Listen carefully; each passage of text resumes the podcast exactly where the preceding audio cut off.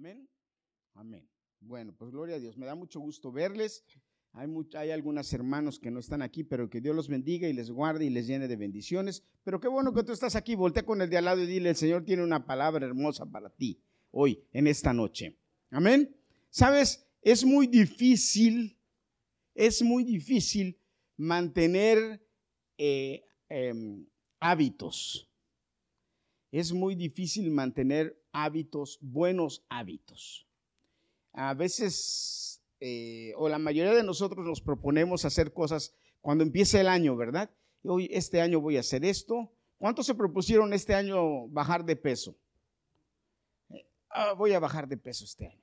Y empezamos a lo mejor en enero, febrero, ya para marzo, nos ofrecen pasteles o tacos o quesadillas y ya se nos olvidó que había que, que, había que bajar de peso, ¿verdad? Esta semana que está mi esposa en, en México, en una de esas me llama un videollamada y estamos en una videollamada y de repente me pone a mi cuñada, Ruth, y mi cuñada Ruth de gordo no me bajó. Pero mira qué gordo estás, nunca te había visto así de gordo, qué gordo estás, como nunca te... Bueno, hermano, si yo fuera de esos que esos comentarios me ponen en el suelo, me hubiera barrido y trapeado. Hasta volteé con Gadiel y le dije, órale, pues, ah, de verdad estoy tan gordo, Gadiel le dijo.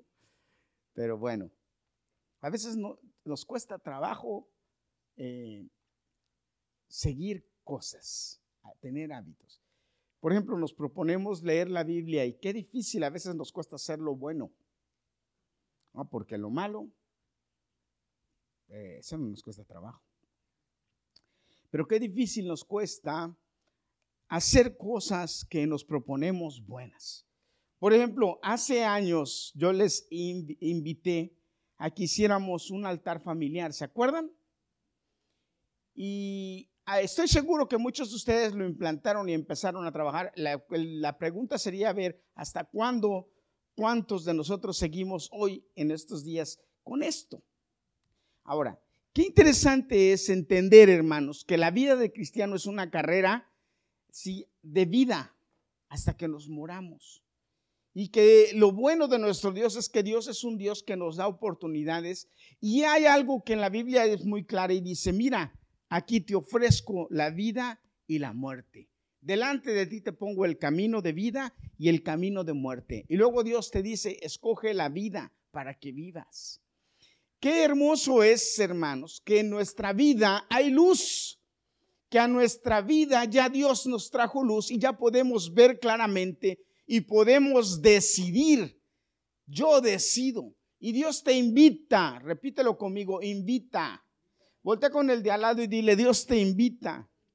Dios te invita a que escojas lo bueno, a que escojas la vida, a que escojas el bien para que vivas. Ahora, hay, hay una cosa muy interesante, hermanos, que hay, las, hay una forma de vivir buena para ti, que te trae cosas buenas a ti, pero debemos pensar que no nada más depende de, nos, las, las, las cuestiones dependen de nosotros y ya, sino que nuestras decisiones van a afectar también a nuestros hijos, a nuestra familia y a nuestro entorno. ¿Cuántos dicen amén?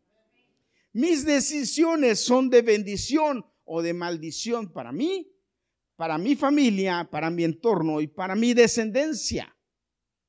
Eso yo lo debo tener presente siempre. Y cuando yo tengo presente eso, entonces yo considero mi camino. Considero mi camino, considero a dónde camino, a dónde voy, qué debo hacer. Y hermanos, nosotros debemos tener muy en claro que nuestros hijos le pertenecen al Señor y que nos ha puesto como mayordomos de sus almas. Es nuestra responsabilidad ser intencionalmente buenos y preocuparnos en darle dirección sobre, el, sobre todo en el camino del Señor para que no se aparten de Él. Ahora, en estos días no es una tarea fácil. El mundo es hostil y los ataques del enemigo, algunos ocultos y algunos muy claros, nos hacen a veces dudar o, flaquear en nuestra comisión. Pero hermanos, nosotros no debemos perder la esperanza ni debemos perder la idea de que es nuestra responsabilidad guiar a nuestros hijos por el buen camino. Y la mejor forma de guiar a nuestros hijos por el buen camino es caminar nosotros por él. Debemos esforzarnos por enseñar a nuestros hijos buenos hábitos, pero la mejor manera de enseñarle a nuestros hijos buenos hábitos es caminar nosotros sobre esos buenos hábitos. Porque ¿cómo yo le puedo decir a mi hijo que haga algo cuando yo no lo hago? ¿Cómo yo le puedo decir a mi hijo que camine por un lugar en donde yo no camino? Una vez me preguntó una persona y me dijo, eh, eh, pastor, me dijo, Herminio, me dijo, pastor, me dice de las dos maneras, pero ese día me dijo, pastor, porque me dicen pastor cuando me van a preguntar algo sobre espiritual o algo de la Biblia, o me dicen Herminio cuando hablan conmigo de otra cosa. Y esta persona me dijo, pastor, ¿qué hay de malo en tomar? Me dijo, ¿tú tomas? Y le dije, le dije yo, le dije, no, hay nada de malo en tomar. Tomar no es malo. La Biblia no condena el tomar. La Biblia condena el borracho y la Biblia condena el que comete pecado por el alcohol. ¿Cuántos me siguen? Hermano, debemos ser claros. La Biblia no condena el tomar, porque si yo le digo a usted que la Biblia condena el tomar, primero le estoy diciendo mentiras y segundo, entonces, eh, en el tiempo de Jesús, el mismo Jesús en esta cena tan hermosa, tomó vino. Tomarte una copa de vino no es malo. ¿Qué es lo malo? Dios condena a quienes? Dios condena a los borrachos. Porque la Biblia dice claramente, escúcheme, hermano, que los borrachos no van a ir al cielo. La Biblia dice así, claramente lo dice. En el cielo no va a haber, y si usted quiere la cita se la doy, no va a haber, mire, lo pone al nivel, no va a haber adúlteros, fornicarios, ladrones, y menciona varios, y entre ellos dice borrachos. Y entonces yo le dije a mi compañero, bueno, los borrachos. Me dice, entonces me puedo tomar una copa. Le dije, basta un whisky si quieres. Ojo, ojo. Pero la Biblia dice también, el vino es escarnecedor y la sidra alborotadora. Y que me digan a mí que yo me tomo una copa de vino y me empiezo a reír de más. Yo no estoy acostumbrado a tomar. Y las veces, las veces que me he tomado una copa de vino, hermano, me sale la risa por los codos. Me tomo una copa de vino y empiezo, ja, y me hacen un chiste de, los más simples y yo, porque no estoy acostumbrado a tomar.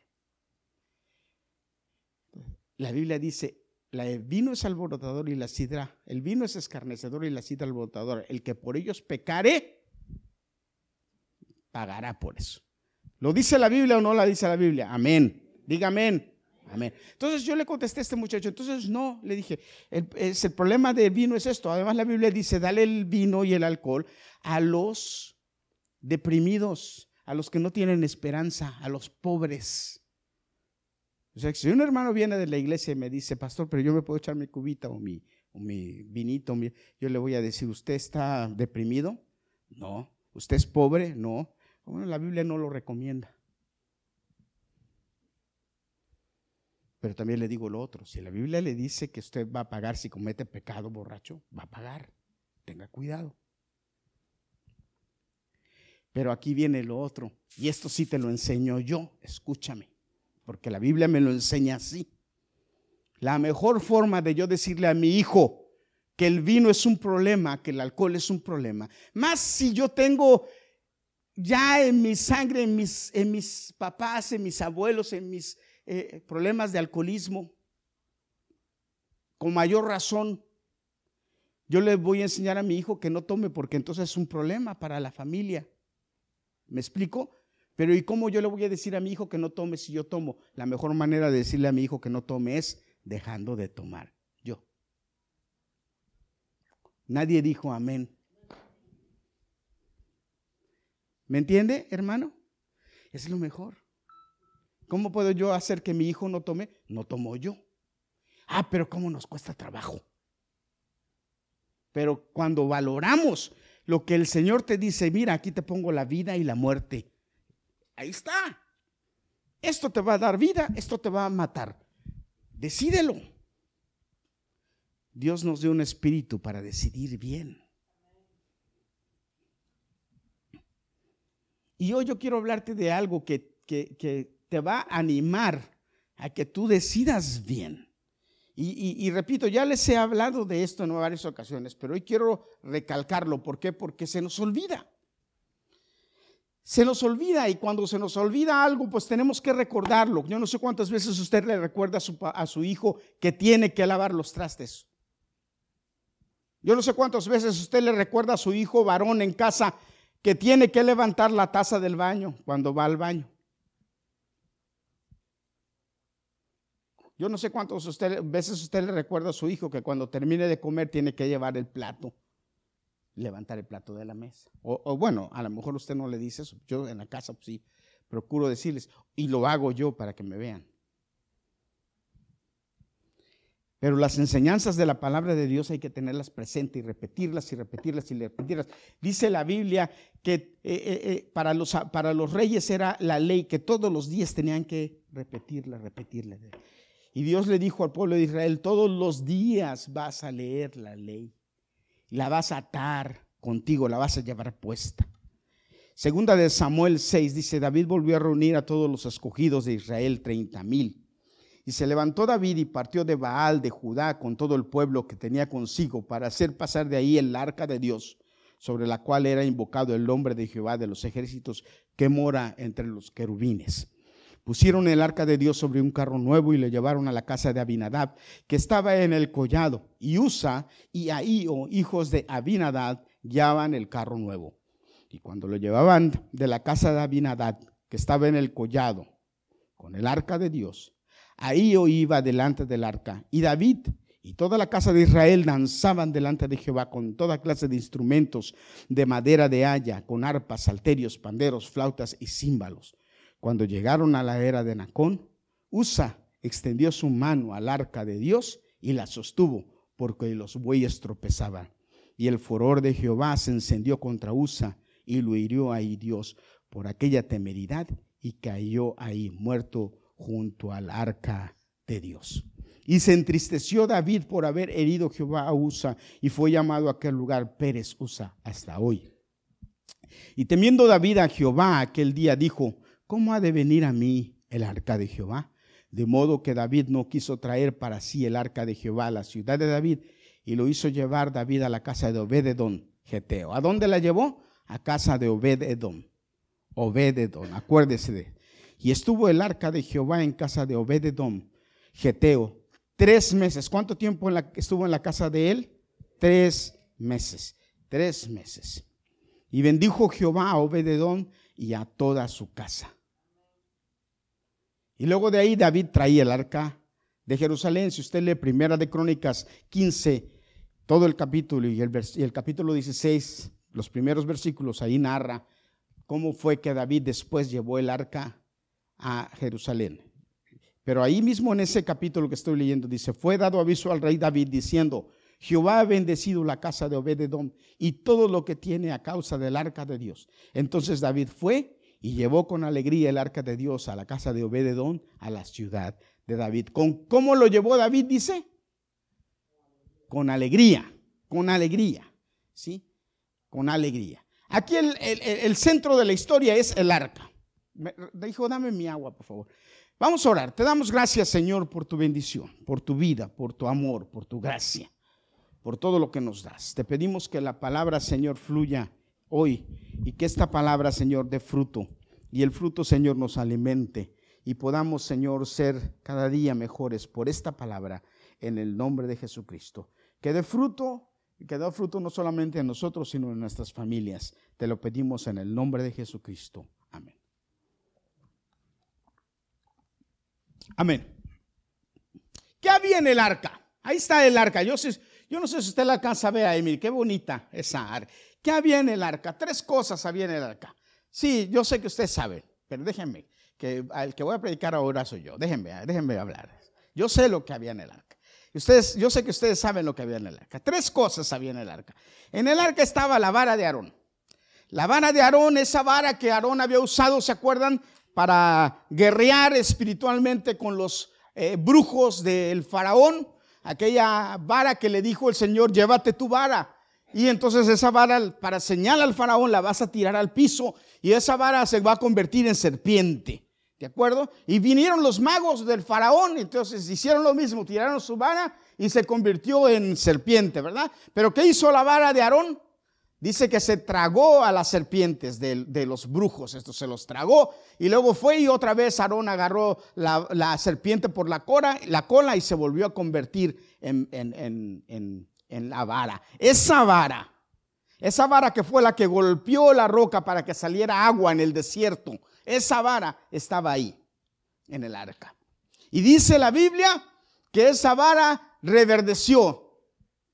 O sea que esa vara tenía el Espíritu Santo de Dios, porque ahí en el arca estaba el Espíritu Santo de Dios. ¿Cuántos dicen amén?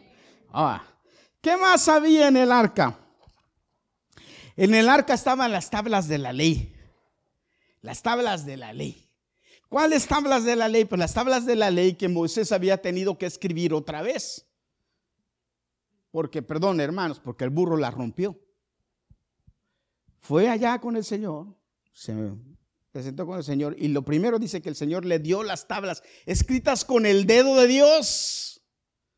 Pero este bajó, se vio al hermano y a la gente adorando al famoso becerro y se enojó y dice que las, las tiró al piso y las rompió. Y luego hizo, molió el becerro, se los hizo tragar. Hizo un tremendo lío ahí enojado. Volvió, subió allá con el Señor, el Señor, tráete otras tablas, le dijo, porque ya no te voy a escribir de nuevo, ahora tú lo vas a escribir. Y desde ahí, entonces el sacerdote tenía que escribir la ley con su puño y letra. ¿Y sabes cuál era el primer mandato que el rey de Israel tenía que hacer cuando era nombrado rey? Escribir con su mano la ley. ¿Para qué era esto? Para que se la aprendiera y gobernara bajo la ley de Dios. Hermanos, el pueblo de Israel fue un pueblo que Dios formó para hacer bendición. El pueblo de Israel fue un pueblo que Dios formó para que no hubiera pobres. El pueblo de Israel fue un pueblo que Dios creó con sus reglas para que fuera un pueblo sano. Lo que pasa es que ellos rompían las reglas. Y esa es la bendición que tenemos nosotros. Nosotros somos un pueblo que si seguimos las reglas de Dios, hermanos, vamos a vivir en bendición, vamos a vivir sanos, vamos a vivir bien. El problema es que rompemos las reglas. Porque esa misma bendición está para nosotros. Ok, en las tablas, estaban esas tablas ahí. Y lo otro que estaba en el arca era el maná. El maná que significa, ¿qué es esto? La palabra maná significa, ¿qué es esto? ¿Y qué es el maná? ¿Se acuerda? El maná fue el alimento que Dios le dio al pueblo de Israel en el desierto. El Señor le ordenó y le dijo al pueblo de Israel, todas las mañanas va a caer maná del cielo y ustedes van a ir y van a recoger maná para comer lo que les haga falta por el día. No cojan más. Solo cojan lo que van a necesitar para el día. No se preocupen por el próximo día porque el próximo día va a haber maná para el siguiente día. ¿Qué les estaba enseñando el Señor con esto? Es yo les voy a dar lo que les haga falta día tras día. No te preocupes por el día de mañana. Cada día trae su afán, cómelo del día. ¿Y qué pasaba cuando alguien, ves, porque siempre hay, ¿quién se preocupa por lo del próximo día? ¿Qué pasaba? ¿Eh? Se llenaba de gusanos, ¿verdad? Lo iban y lo encontraban agusanado. ¿Verdad? Pero algo muy importante es que el día antes del Shabbat del día de descanso, ellos sí cogían para dos días. Y ese día no se echaba a perder. Qué bendición, hermanos. Hermanos, Dios es nuestro sustento, no es tu trabajo, no. No es tu fuerza, Dios es tu sustento. Y esto es lo que representa el arca, que representa la presencia de Dios, porque el arca lo que representa es la presencia de Dios en medio del pueblo. La presencia de Dios en medio de tu casa. Ahora, ¿qué había pasado con el arca? ¿Por qué este movimiento del arca? Acuérdense, si nos vamos a un poquito atrás en, Primera de Samuel, por ahí por el capítulo 3, el capítulo 4. El pueblo de Israel se fue a la guerra y se llevaron el arca a la guerra, ¿verdad? Y cuando se llevaron el arca a la guerra, los hijos de, de, de, de, Samuel, Eli y Ofni, se se la llevaron. Perdón, los hijos de Eli, Ofni y Fitness, perdón, se llevaron el arca al campamento. Y acuérdense, los filisteos dijeron, ya nos dieron en la torre, ya trajeron el arca. Porque vieron el escándalo que hizo el pueblo de Israel, porque ya el arca llegó, la presencia de Dios. Una de las cosas que yo siempre he tenido en mi corazón y quiero es, quiero conocer Israel, quiero conocer Jerusalén. ¿Por qué saben por qué, hermanos? Porque es el lugar en la tierra en donde estuvo Jesús caminando. Dios como hombre. Pero es también el lugar en donde estaba el arca y la presencia de Dios se manifestaba ahí. Algo debe tener ese lugar. Algo debe tener. Yo, yo eh, anhelo ir para allá y estar allá. Y yo sé que Dios me lo va a conceder. Yo le digo a mi esposa, vámonos de vacaciones. Me dice, no, vete tú. Allá, allá está, es muy peligroso. Y yo me río y le digo, bueno, pues me tendré que ir solo. Yo no sé si Gadi quiere ir conmigo, pero yo me voy hermano. Pero, pero la presencia de Dios estaba ahí, el arca. E, ellos fueron a la guerra y entonces cuando fueron a la guerra se emocionaron y dijeron, ya ganamos. Pero ¿qué dijeron? ¿Qué dijeron los, eh, eh, los filisteos? Los, los filisteos dijeron, no, no podemos desanimarnos, porque si nos desanimamos, nos van a ganar, nos van a matar y van a coger a nuestras familias como esclavos. Y entonces dije, ah, tomen ánimo, anímense, porque no pueden los, estos no pueden ganarnos. Y se fueron a la guerra y resulta que les ganan al pueblo de Israel. Y hacen matazón y destruyen y todo. Y el arca se la llevan, ¿se acuerdan? Se la llevan al templo del, del dios qué? Del dios Dagón. Ya usted se sabe la historia. Se la llevan al templo del dios Dagón. Tremendo error y hasta lo cantamos, ¿verdad? Avergonzó a Dagón, Dios de los filisteos, cortándole las dos manos, lo redujo a vanidad. Dice que, que lo fueron y pusieron el arca del, del Señor, la presencia de Dios, enfrente de, de Dagón, como una ofrenda para Dagón. Hayase visto antes. Estos, como, decía, como decía David, estos incircuncisos Y al otro día van y encuentran a Dagón como postrado en el arca, postrado ante la presencia de Dios, la potestad del diablo de Dagón, que es una potestad todavía que hace y deshace. Ya han escuchado las, las pláticas, estudios de la pastora, ¿verdad? Todavía. Y fueron y entonces esto si lo levantaron al inútil dios de Dagón que no podía levantarse solo. Como todos los inútiles dioses que hay por ahí que no... Ah, yo les he contado la historia, ¿verdad? Cuando yo era un niño, hacían una procesión en la colonia de mi, en la esquina de mi casa. Había una iglesia ya a dos bloques eh, eh, eh, y, hacían una procesión y iban, iban este, meciendo al, al, al, al santo y lo iban meciendo. Y el de adelante, hermanos, yo estaba parado así viendo la procesión, y el de adelante se, tropezó, no sé con qué, ya iba, cayó, hermanos, como costal de papas, ¡pum! Pero detrás de él, ¿qué creen que cayó? Puse el ídolo, ¡pa! Se cayó y se rompió, se hizo pedazos. Yo, chamaquito, creo que tenía como 7, 8 años, y cuando veo el show que se cae este y que detrás el ídolo, y nadie pudo hacer nada, y el ídolo ni las manos metió, pobrecito se rompió ahí.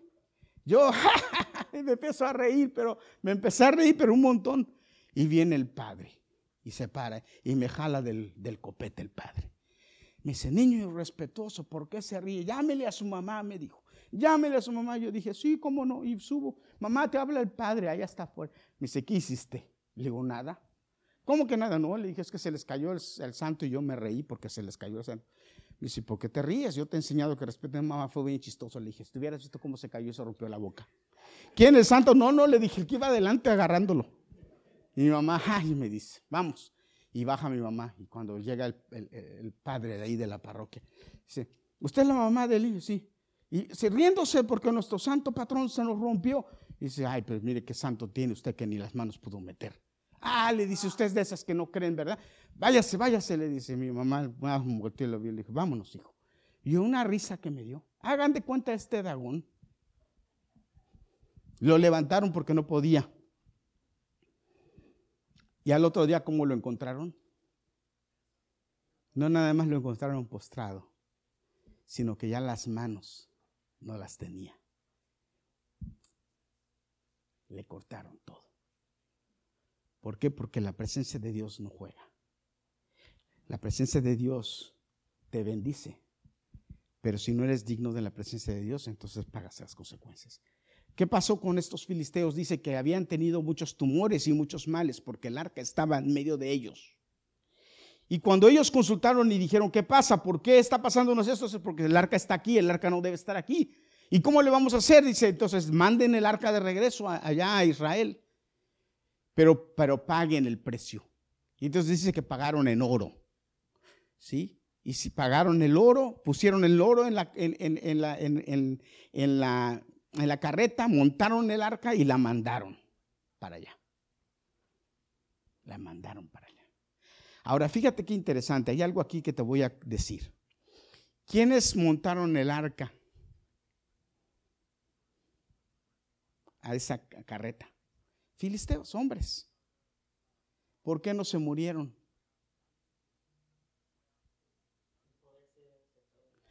No, allí el poder estaba porque lo mostró con Dagón. La ley era para el pueblo de Israel. El pueblo de Israel sabía que no podía tocar el arca. No, ellos no sabían. Ahora, su castigo ya lo estaban teniendo con los tumores y con todos los males que tenían, porque tenían tumores. Ese era el castigo de ellos. Amén. Pero ellos nadie les dijo, no la puedes tocar porque si la tocas te mueres. Si alguien les hubiera dicho, entonces hubiera sido otra cosa. Ellos no sabían, pero estaban ellos haciendo algo para salir de ella. Porque así pasa hermanos. Cuando alguien quiere tener la presencia de Dios, pero no se prepara para eso, entonces va a tener problemas. Y la mandaron de regreso. Ahí es donde está. Entra nuestra, nuestra escena. Después de ahí pasa un tiempo que el arca se queda en la casa de un hombre a las entradas de, de, Israel. Pero entonces el rey David, cuando es nombrado rey, lo, lo que dice es, ah, tenemos que traer el arca. Y entonces él va por el arca y organiza una, una caravana de, sacerdotes y, y, quieren llevar el arca, pero entonces montan el arca también en una carreta. Y van en la carreta. Entonces de repente la carreta se, mete, parece en un hoyo o en algo, y el arca parece que se mueve y se quiere como caer y le pone, este, este hombre que les leí aquí le pone la mano, perdón, que se me olvida el nombre. Usa, usa. Extendió la mano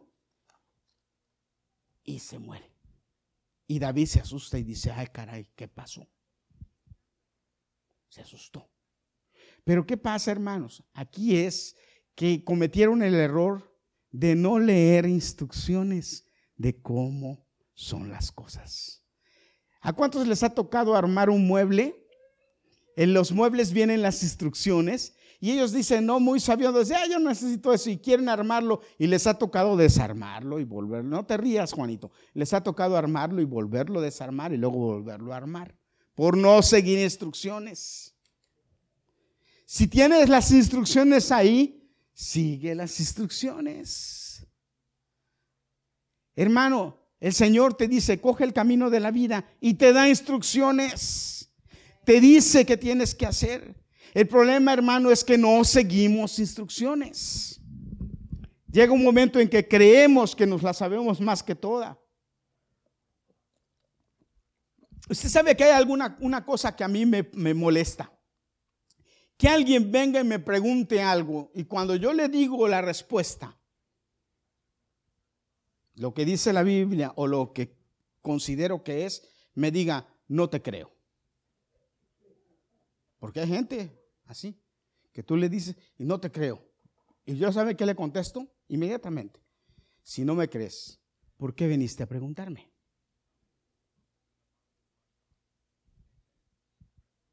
¿Por qué, ¿Por qué vienes conmigo a preguntarme? Yo soy el chastugan en el edificio donde yo trabajo, yo ya se los he comentado, y a veces vienen y me preguntan cuestiones de la unión, y vienen y me preguntan, una de las cosas que debo saber es eso, las reglas de la unión. Y me dicen, ¿cómo es esto? Porque es que los trabajadores quieren que las cosas sean a su manera. ¿Cómo es esto? ¿Yo puedo hacer esto? No, no lo puedes hacer. Tiene, esto tiene que ser así. Ah, no te creo. ¿Para qué vienes a preguntarme? Esta semana me preguntó un compañero y me dijo, oye Herminio, mire, yo trabajé un día de overtime. Le digo, sí. Ok. Pero entonces, al siguiente día llamé, llamé enfermo que no iba a venir. Yo no quiero que me paguen un sick day.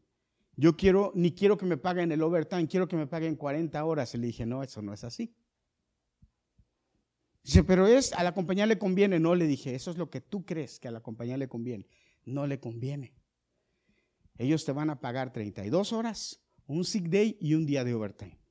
No, pero yo no quiero eso. Le digo, es que las cosas no son como tú las quieres, las cosas son como la ley dice. Y eso es así. Y así a veces le hacemos con Dios, hermanos. Es que yo quiero que, Señor, que las cosas sean así. Las cosas son como Dios dice. ¿Cuántos dicen amén? Hermano, usted debe seguir las instrucciones de Dios y caminar de acuerdo a como Dios le dice, porque esa es la forma que usted va a estar bien. ¿Mm?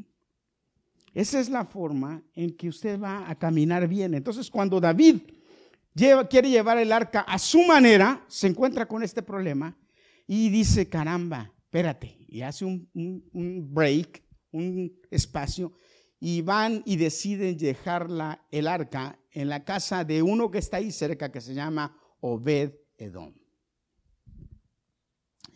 Y dice la palabra de Dios que Obed Edom es bendecido porque tiene el arca en su casa. El arca se queda en su casa por, muy por muy poco tiempo. El arca se queda en la casa de Obededón por muy poco tiempo, pero este poco tiempo es suficiente para bendecir y cambiar la vida de Obededón de una forma formidable. Pero no nada más eso, hermanos, sino que cambia la vida de las generaciones de Obed Edom. Cambia la vida de sus hijos, de sus nietos, de sus bisnietos, pero cambia la vida de él principalmente. Cuando, cuando van y le dicen a David, David, Obededón está siendo bendecido por el arca. Entonces, ahí David dice, no, no, no, no, no. Es necesario que llevemos el arca a Jerusalén para que todo Israel sea bendecido. Dice y el versículo 11, y estuvo el arca de Jehová en casa de Obededón, Geteo, tres meses y bendijo Jehová a Obededón y a toda su casa. Ahora, fíjate, hermano, y esto, en esto yo quiero que, me escuches. Obededón se toma el tiempo, toda él y toda su familia, para darle el respeto y el lugar especial al arca. David decide llevar el arca a la casa de Obededón. No es decisión de él. David decide llevar la casa allá. Obviamente Obededom dice sí y se prepara, repítelo conmigo, se prepara para recibir el arca, que significa la presencia de Dios. Estoy seguro, hermanos, la Biblia no me habla de esto, pero estoy seguro que Obededom inmediatamente sacó de su casa todo lo que pudiera molestar o perjudicar la presencia de Dios que habitaba en el arca. Todo lo que perjudicara o molestara la presencia de Dios en su casa o en su territorio, lo sacó. Obededón también en esos tres meses dedicó tiempo para adorar a Dios que estaba en el arca clamaba a Dios, tenía en cuenta la presencia de Dios, que sabía él provocaría la bendición a su casa, a su vida y a su familia. Estoy seguro también que Obededón de, de alguna manera hizo algo. Mire, todo esto que se lo estoy diciendo no lo dice la Biblia. Pero yo se lo estoy diciendo, ¿por qué? Porque estoy seguro que hizo algo Obededón. Ha de haber hecho algo Obededón para que nadie se acercara a cierta distancia del arca y por equivocación la fuera a tocar.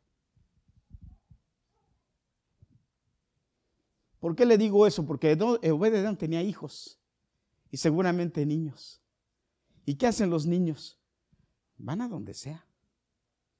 Se meten donde sea. Agarran todo. ¿Sí o no? Y ningún niño por equivocación podía tocar el arca. Ahora,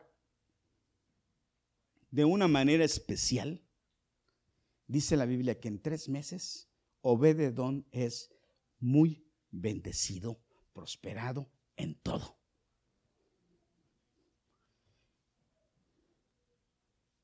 Y yo me atrevo a decir, hermano, que su riqueza creció. Y si no era rico, entonces empezó a ser rico.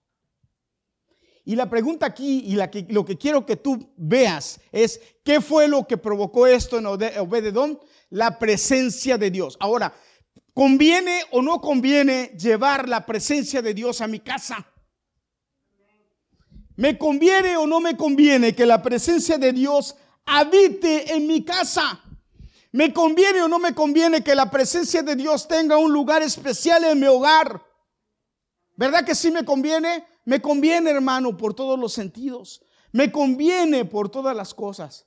Y mi pregunta en esta tarde y en esta noche, hermano, es, ¿a qué tú le dedicas tu tiempo libre? ¿Realmente la presencia de Dios está tomando un lugar importante en tu vida hoy?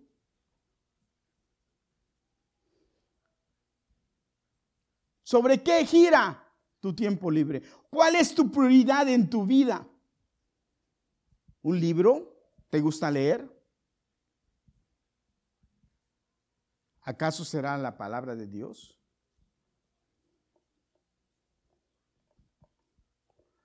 ¿O el último bestseller?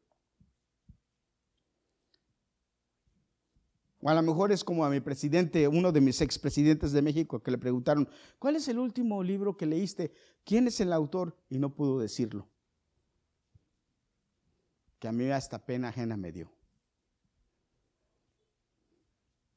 Porque nuestros días ya hasta la lectura se ha casi desaparecido. Pocos somos los que todavía agarramos un libro de pasta y lo leemos. ¿O qué? ¿Música? En tu casa lo que reina es la música.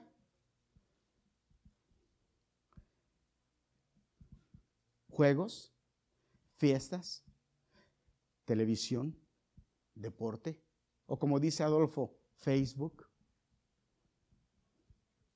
que ya nos ha, robado el tiempo, poco tiempo, dice que poco tiempo que tenemos. ¿A qué le dedicas tu tiempo? ¿Sabes? A Obededón le llevaron la bendición del arca a su casa y él decidió, él decidió darle su tiempo a la presencia de Dios, al cuidado y al bienestar de la presencia de Dios. Tanto fue así que en tres meses Dios lo bendijo de una manera sobrenatural.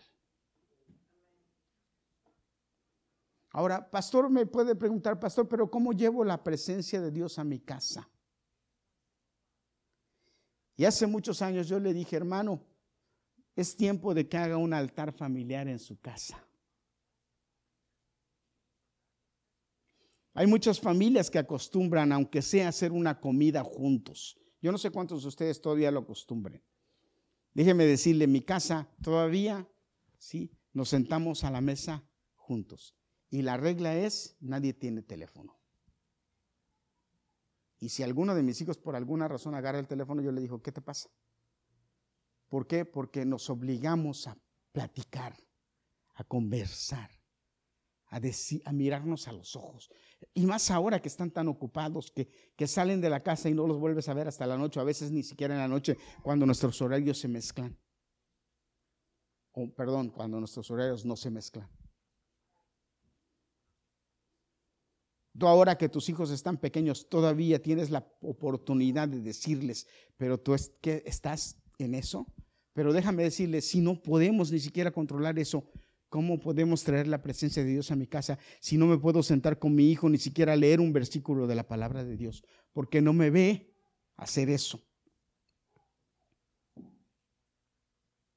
Hermano, déjame decirte la imagen que yo todavía tengo de mi mamá, y yo se los he comentado a usted, la imagen que yo todavía tengo de mi mamá es en la mañana sentada tomando una taza de café con la Biblia abierta, leyéndola y su velo, porque allá en México en la iglesia ya les he dicho, usaban velo. ¿Y saben qué hacía mi mamá cuando yo tenía por ahí como cinco años? Me decía, ven. Me paraba a su lado y me daba la Biblia y me decía, lee. Mamá le decía, yo no sé leer. Me decía, lee. Yo no sé leer, mamá. Y nada más volteaba la cabeza y siéntate. Y me empezaba a leer los salmos. Y a mí me apuraba que mi mamá me dijera, lee, y yo no pudiera. ¿Y sabe qué empecé a hacer? Me los empecé a aprender de memoria. Y entonces me decía, lee, le decía, el Salmo 23, mamá, sí, el Salmo 23. Y yo, es mi pastor, nada me faltará. No estaba leyendo, ya me lo sabía de memoria. En lugares de delicados pastos me hará descansar. Junto a agua de reposo me pastoreará. Confortará mi alma me guiará por y me aprendí salmos, salmos, salmos, salmos. Cosa que de viejo dejé de hacer. ¿Saben cuál es uno de mis propósitos para este año?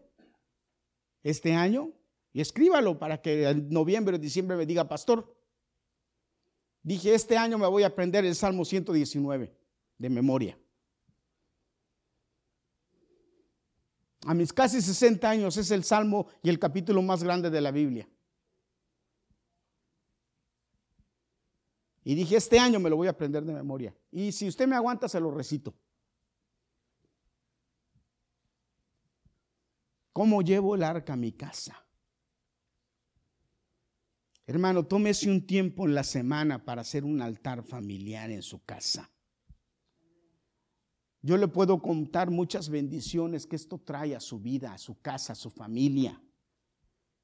Yo, tuve una hermana lluvia que murió hace un par de años en la pandemia, yo se lo conté, ¿verdad?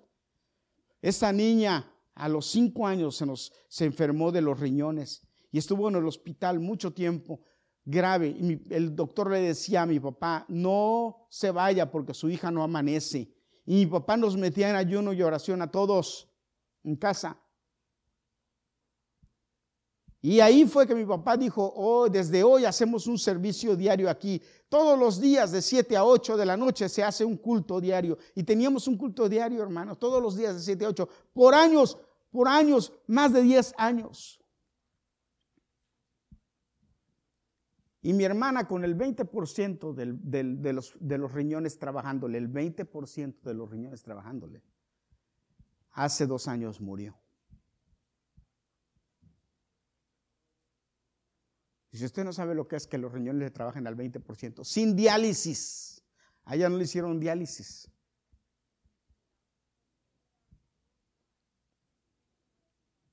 dicen mis hermanos, la mató el COVID, era el tiempo de Dios. Le dijeron que no iba a poder tener hijos. Tuvo dos hijos. En todos los días en, en la casa se oraba, se cantaba y se alababa a Dios, todos los días a mi hermano Jonatán. Ustedes, muchos de ustedes lo conocen. Lo mordió un perro con rabia. Lo llevaron a que le pusieran las vacunas, creo que son 14 aquí en el ombligo que les ponen para la rabia.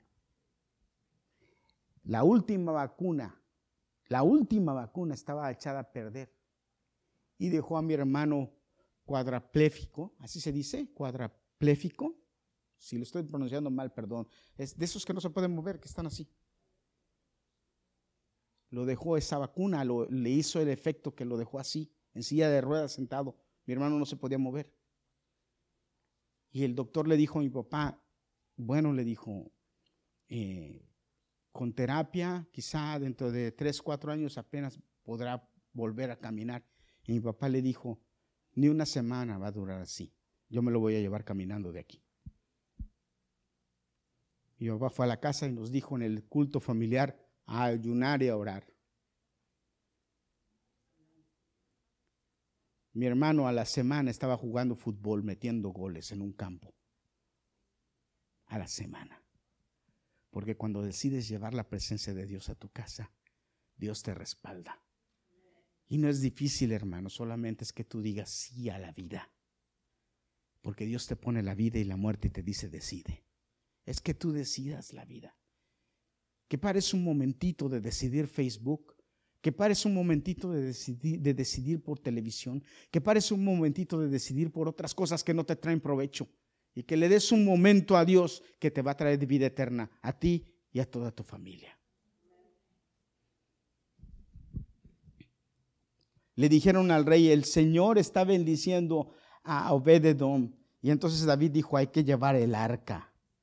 Y fue David y dice que se llevó el arca que fue y agarró el arca, le consultó cómo había que llevarla y le dijeron cómo había que llevarla, cómo los sacerdotes tenían que llevarla ahí, miran, por esos palos que están Ahí, ¿lo ven? Por ahí los, sacerdotes tenían que cargarla. Y entonces ah, David fue y entonces con los sacerdotes, con la alabanza, con los cantores adelante, con los sacerdotes adelante llevaron y sacrificios. Cada determinado tiempo ofrecía sacrificios y sacrificios. Y cuando llegó el arca a Jerusalén, dice que David empezó a danzar y empezó a alabar y a gozarse porque llevaba, David llevaba un, una, vestido, un vestido, una vestimenta de sacerdote. David fue el único rey que no era sacerdote, pero como sacerdote. Él no era sacerdote, ni de la línea de sacerdotes, pero él fungía como sacerdote. Él, él tomaba los derechos de sacerdote porque él conocía quién era Dios y que Dios lo había llamado para eso. Y él, él ministraba como sacerdote y Dios lo aceptaba. Dice la Biblia que él era conforme al corazón de Dios. Y nadie le podía decir que no. Fue llegó y le dijo, dame los panes, que solo los sacerdotes se los pueden comer. Dámelos a mí, que yo tengo hambre. Y se los dieron, se los comió. ¿Y tuvo problemas? No, porque él conocía el corazón de Dios. Porque cuando tú conoces el corazón de Dios, Dios te abre la puerta para darte bendiciones y para derramar en ti todas las cosas buenas. Pero no solamente en ti, en tus hijos y los hijos de tus hijos. Sobre la tercera y cuarta generación de los que me buscan, dice, por sobre mil generaciones, más bien, perdón.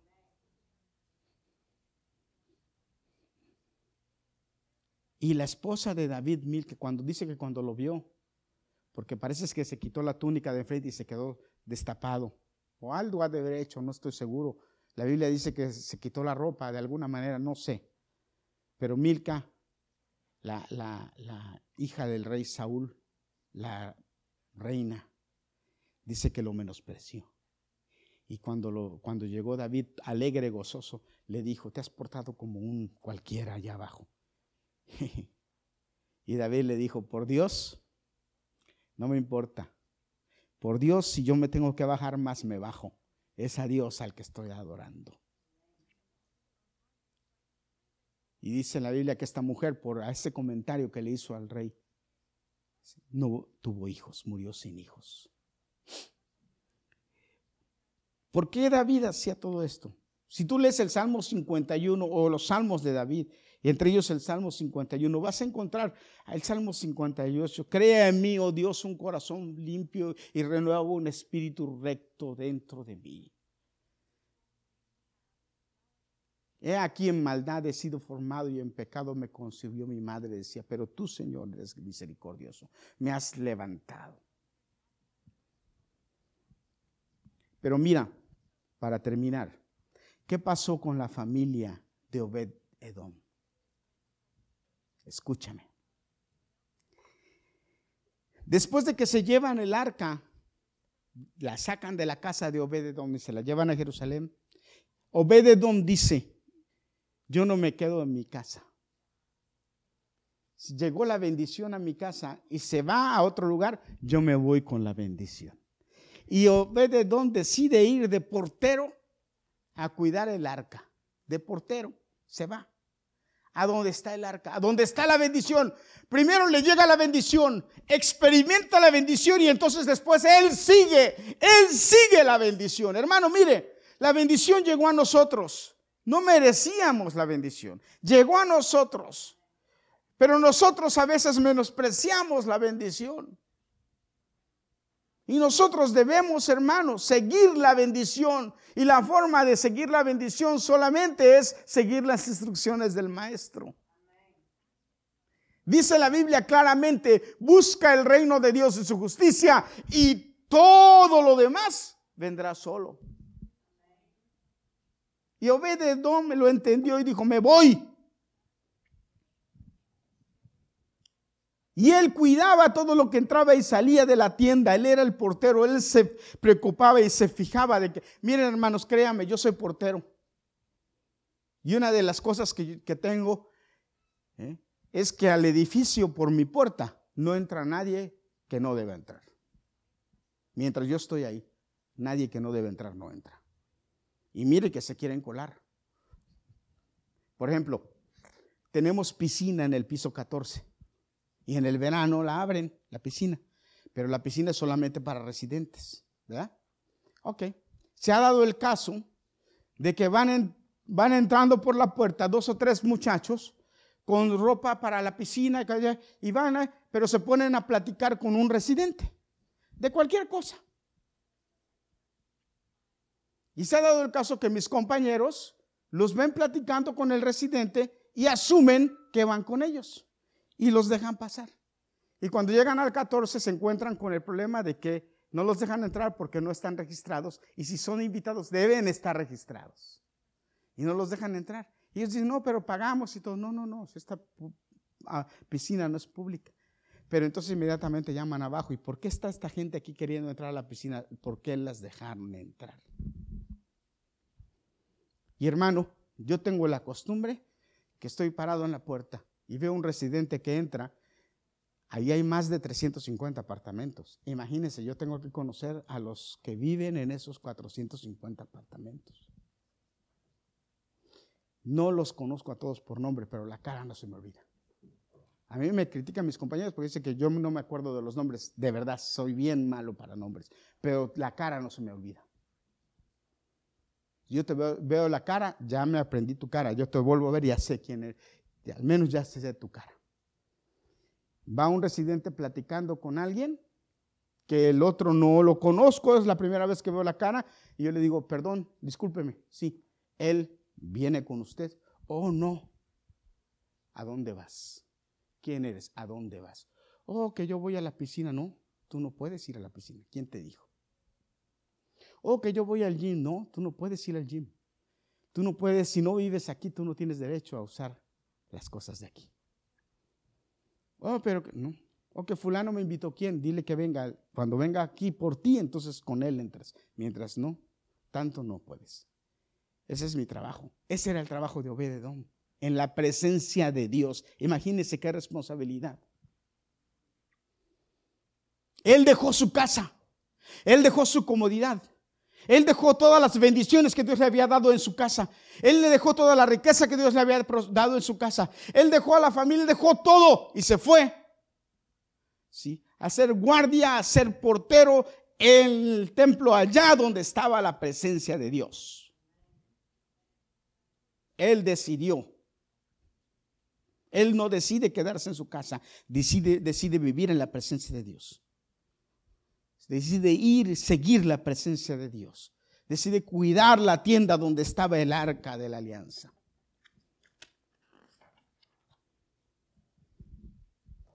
Hermanos, nosotros debemos ser como porteros en nuestra casa. Nosotros debemos cuidar que todo lo que entra y salga de nuestra casa esté de acuerdo con lo que Dios quiere para bendecirnos. Y si hay algo que está en nuestra casa, si hay algo que está entrando o que está queriendo entrar que no va a traer bendición a nuestra casa, nosotros padres somos responsables de sacarlo de nuestra casa porque a nosotros se nos va a pedir cuentas por eso. Y si usted quiere que la presencia de Dios permanezca en su casa, entonces sea diligente entonces sea responsable. Yo dije anteriormente, ¿qué, tendrá, qué, tuvo que haber sacado Obededón de su casa cuando, cuando el arca entró? ¿Qué tuvieron que haber sacado sus hijos? ¿Qué tuvieron que dejar de hacer? ¿Qué sacrificios? ¿Pero valió la pena?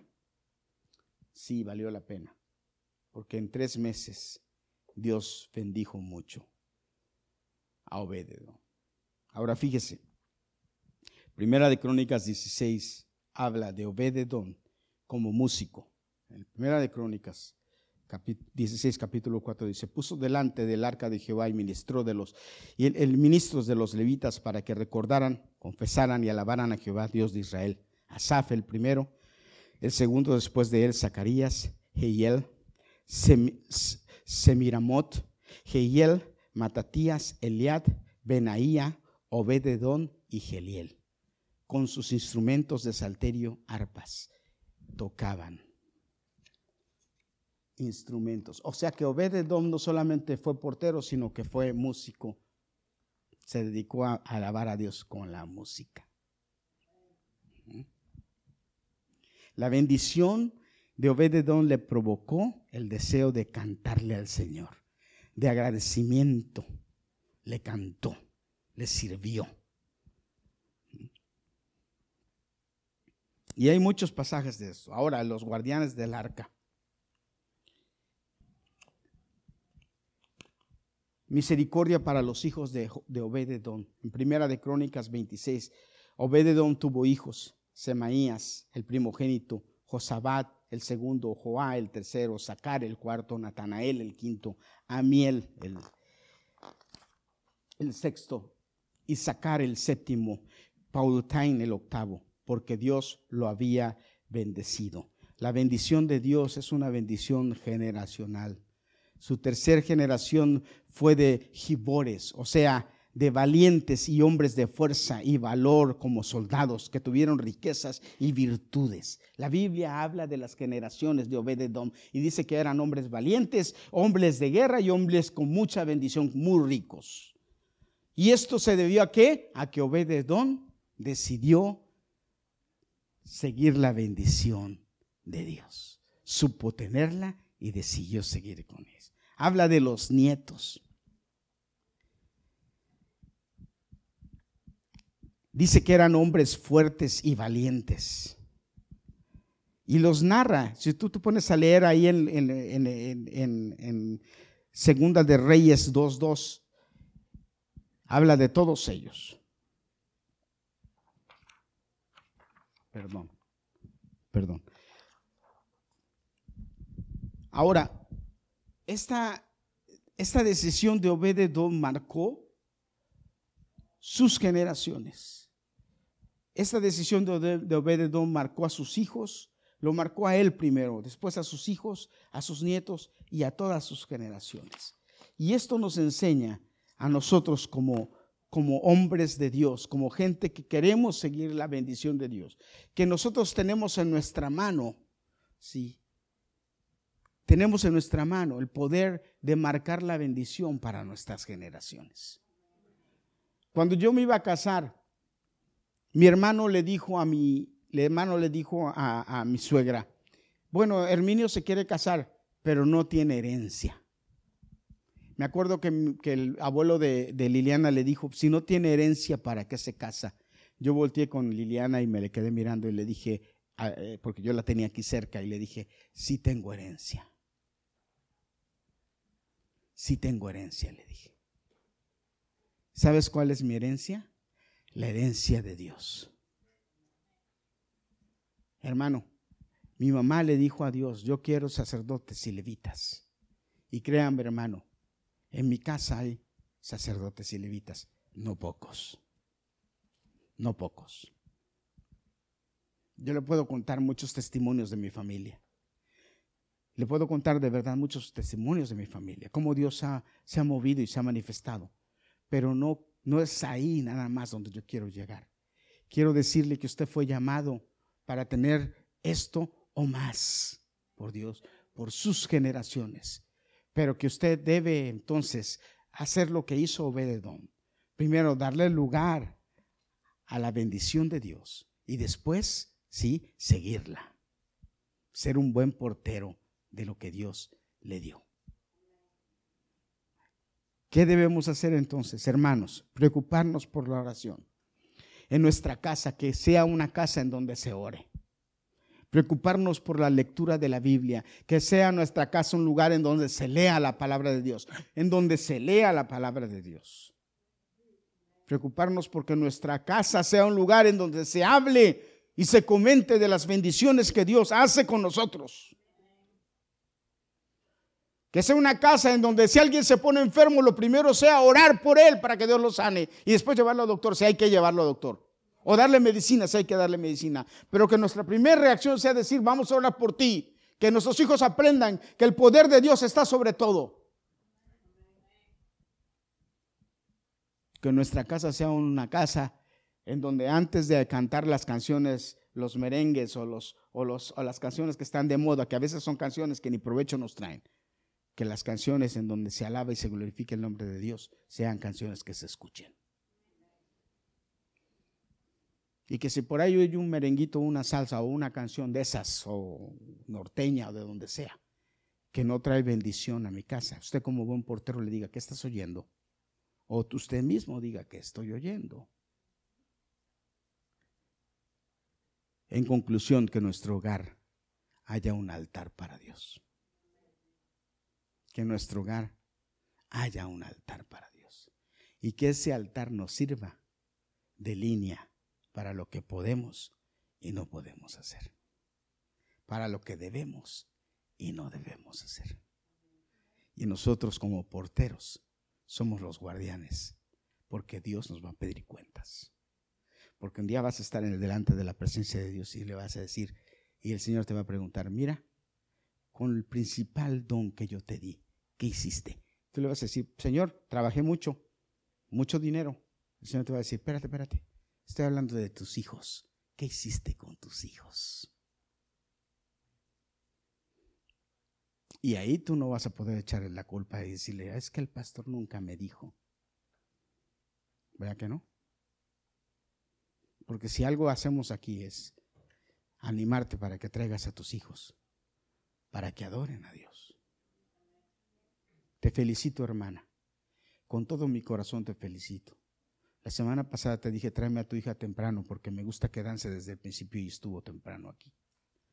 Dios te bendiga. Hermano, usted es el portero de su casa, el que vigila que la bendición de Dios esté y el que vigila que nada que contamine llegue y se quede.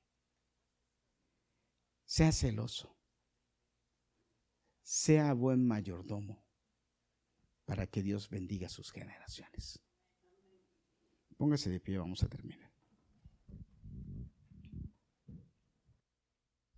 Levante sus manos para recibir bendición. Amén.